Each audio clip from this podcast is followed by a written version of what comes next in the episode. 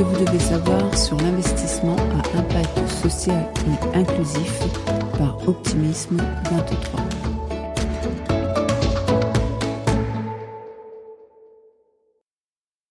A one, two, you know what to do. L'indispensable. Si tu ne savais pas, tu le sauras.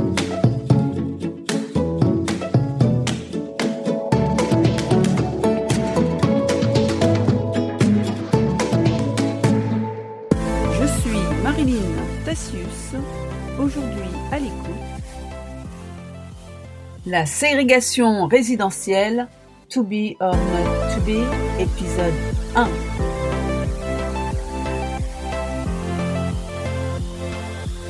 Aujourd'hui, j'aimerais me pencher sur une étude de France Stratégie qui a attiré mon attention. Elle s'intitule Quelle évolution de la ségrégation résidentielle en France? Elle porte sur une étude de la ségrégation en France entre 1990 et 2017. Elle passe au peigne fin les 55 unités métropolitaines de plus de 100 000 habitants. C'est une étude monumentale, vous trouverez d'ailleurs toutes ces références en fin de podcast. Cette étude est intéressante parce qu'elle permet d'observer les dynamiques démographiques, sociologiques en cours. Surtout, cette étude est accompagnée d'un outil de visualisation inédit qui vous permet de cibler et de trier et de faire des analyses sur les 55 unités urbaines de la France métropolitaine. Les données utilisées viennent du recensement de l'INSEE, donc d'une source particulièrement fiable et officielle. Dernière date d'actualisation 2017. Une petite phrase du résumé a retenu mon attention. Je cite Si certains quartiers comptent aujourd'hui une part plus élevée de catégories d'immigrés et d'origine extra-européenne, ce n'est pas en général par le résultat de leur plus grande ségrégation, c'est simplement le reflet de la hausse de leurs effectifs dans la population. Fermez les guillemets. Manière élégante de dire qu'en France, nous n'avons pas de ghetto, même si les chiffres que nous présentent les études et les dynamiques qu'elles recoupent montrent bien qu'il existe véritablement une ségrégation résidentielle en cours sur de nombreux territoires, qui s'explique bien sûr par des phénomènes économiques et sociaux, davantage que par une simple volonté systématique de regrouper une certaine catégorie de la population dans certains quartiers. Mais si cette population augmente, une chose est sûre, c'est qu'elle s'implante dans les mêmes quartiers. Pour un prospecteur foncier, c'est quand même de la bonne matière, c'est de la matière qui nous intéresse. Et il est intéressant de s'interroger et d'essayer de comprendre les impacts de cette dynamique dans l'évolution des implantations, des catégories sociales et des prix depuis quelques années. J'ai même poussé le vice à remonter les chiffres jusqu'en 1980. Puisque nous pouvons considérer encore à cette époque que la région parisienne avait une répartition historique très marquée, issue de l'industrialisation du XIXe siècle. Très tranchée, ouest, unité urbaine de l'ouest, plus favorisée, et unité urbaine du, de l'est, du nord-est, plus ouvriers et employés. Ce que pointe cette étude à bas bruit, c'est la migration quelque part de la richesse, puisque les quartiers des unités urbaines de l'Est voient la répartition des cadres et chefs d'entreprise augmenter et celle des ouvriers et employés diminuer. Il y a donc un mouvement de la richesse, et c'est ce mouvement qui est intéressant de comprendre. Cette ségrégation résidentielle résulte peut-être de choix individuels, motivés par exemple par la recherche d'un entre-soi en ce qui concerne les cadres, ou par des phénomènes de relégation, notamment dus au prix des logements, mais qu'on soit clair, il s'agit bien souvent de choix contraints. Les informations de cette étude étant denses, nous aurons deux épisodes sur, cette question. Dans un premier temps, nous regarderons cette répartition selon les catégories sociales, puis dans un second podcast, nous verrons cette répartition en analysant plutôt l'origine migratoire des populations. Pour parcourir cette étude, nous utiliserons donc les notions d'indice de ségrégation et de concentration. Faisons un point sur ces notions. La ségrégation résidentielle désigne l'inégale répartition dans l'espace urbain des différentes catégories de la population. L'indice de ségrégation. Il permet de juger dans quelle mesure un groupe est réparti de façon homogène entre les quartiers d'une unité urbaine. Cet indice évalue le pourcentage entre 0 et 100% des membres du groupe étudiés qui devraient changer de quartier de résidence pour que le poids de ce groupe soit le même d'un quartier à l'autre. Pour faire simple, une valeur supérieure à 1 indique que ce groupe est plus représenté dans ce quartier qu'il ne l'est en moyenne dans l'unité urbaine. Donc, plus le pourcentage est élevé, plus le groupe est surreprésenté, donc ségrégué. Indice de concentration. Il permet de juger dans quelle mesure un groupe est réparti de façon homogène entre les quartiers d'une unité urbaine. Cet indice évalue le pourcentage entre 0 et 100% des membres du groupe étudié qui devraient changer de quartier de résidence pour que le poids de ce groupe soit le même d'un quartier à l'autre. Pour faire simple, plus la valeur est élevée, plus ce groupe est représenté dans ce quartier. Cette approche capture le mieux le concept de concentration. Mais il permet aussi d'aller plus en profondeur dans l'étude de l'unité urbaine, puisqu'il regarde le phénomène au niveau des quartiers. Dernière définition, unité urbaine. On appelle unité urbaine une commune ou un ensemble de communes représentant une zone de bâti continu, c'est-à-dire pas de coupure de plus de 200 mètres entre deux constructions et qui compte au moins 2000 habitants. C'est une définition de l'INSEE. Munis de ces définitions, nous pouvons commencer notre parcours. D'une manière générale, cette étude montre que certaines facettes de l'identité sociale sont davantage déterminantes dans les processus de ségrégation résidentielle. L'âge joue de façon marginale, la catégorie sociale davantage que l'âge et l'origine migratoire davantage que la catégorie sociale. Mon choix d'analyse aujourd'hui va s'attacher à deux catégories socio-professionnelles, dans un premier temps celui des ouvriers et des employés, puis celui des cadres et des chefs d'entreprise sur deux unités urbaines, celles de Paris-les-Yvelines et Paris-Saint-Denis. Nous allons donc commencer par l'étude de la catégorie sociale sur l'unité urbaine de Paris-Yvelines et Paris-Saint-Denis. Sur l'horizon d'études 1982-2017, sur l'ensemble de l'unité urbaine Paris-Yvelines, la catégorie sociale professionnelle des ouvriers et des employés a connu une diminution de son taux de ségrégation, qui est passé de 46,6% en 82 à 34,3% en 2017. Véritable effondrement. Traduction, sur l'ensemble de l'unité urbaine de Paris-Yvelines, les employés et les ouvriers se répartissent mieux que sur l'ensemble de l'unité urbaine. Mais lorsqu'on regarde de plus l'État au niveau des villes, comme par exemple la ville de Mantes, la Jolie, on s'aperçoit que le bloc homogène qui existait en 1982 s'est effrité. Il y a dorénavant une baisse de la présence ouvrier et employés, de même que sur l'ensemble de l'unité urbaine. La présence de cette catégorie sociale est ainsi en diminution. Sur la même période, les communes de l'Arc de l'Ouest, Carrière-sur-Seine, Versailles, Celles, Saint-Cloud, Viroflay, etc. La diminution est significative sur cette unité urbaine. Maintenant, regardons l'analyse en concentration sur la même période, 1990-2017. Je rappelle que l'indice de concentration permet de voir sur un territoire la concentration d'une catégorie sociale. On constate qu'entre 1990 et 2017, il y a très peu de changements sur l'ensemble de l'unité urbaine. La répartition au sein des quartiers n'a pas trop évolué. Mais là encore, les évolutions sur certaines villes, comme Orgeval par exemple, qui se voient dépeuplées de ces quartiers d'employés et d'ouvriers, ou Vernouillet, qui au contraire a augmenté cette catégorie dans certains de ces quartiers. Qui avait une concentration de 46% d'employés et d'ouvriers dans ces quartiers en 1982, s'en trouve quasiment dépouillée. Des villes comme Sartrouville, Carrière-sur-Seine, Maison-Lafitte connaissent cette évolution. Première conclusion, nous venons de voir une diminution quasiment généralisée de la classe sociale ouvrier-employé dans cette unité urbaine. L'analyse maintenant de la catégorie sociale des cadres et chefs d'entreprise dans la même unité urbaine Paris-Yvelines.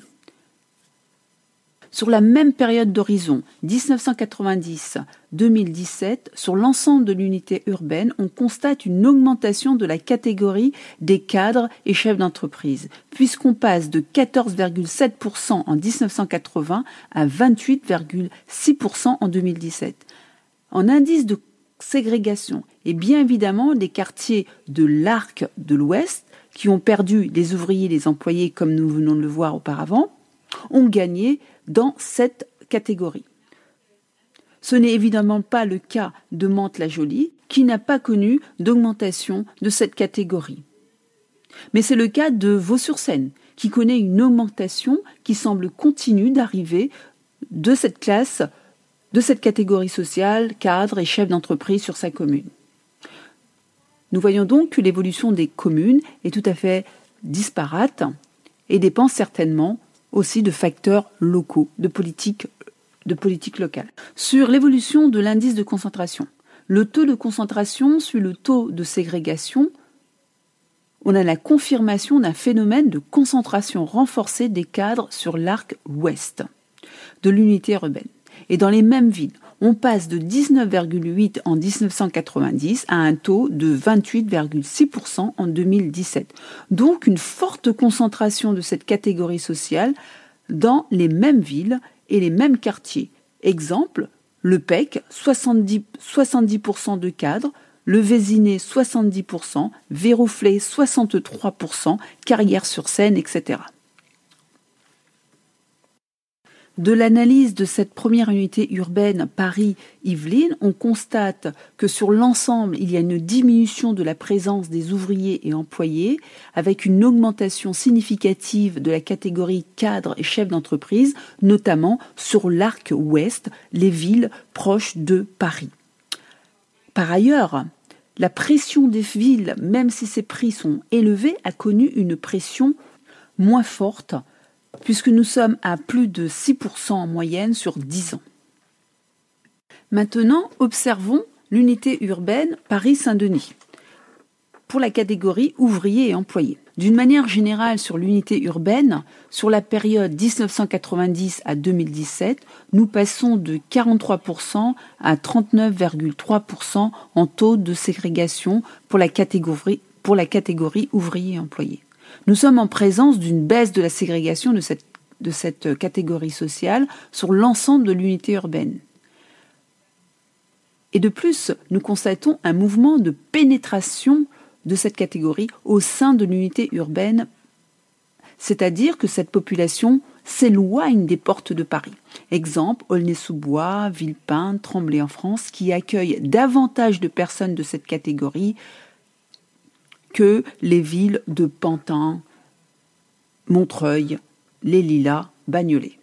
Historiquement, il existe trois grandes villes qui échappent qui échappaient plutôt au phénomène ouvrier en Seine-Saint-Denis. Il s'agit de Goubron, le Rincy, Gournay-sur-Marne.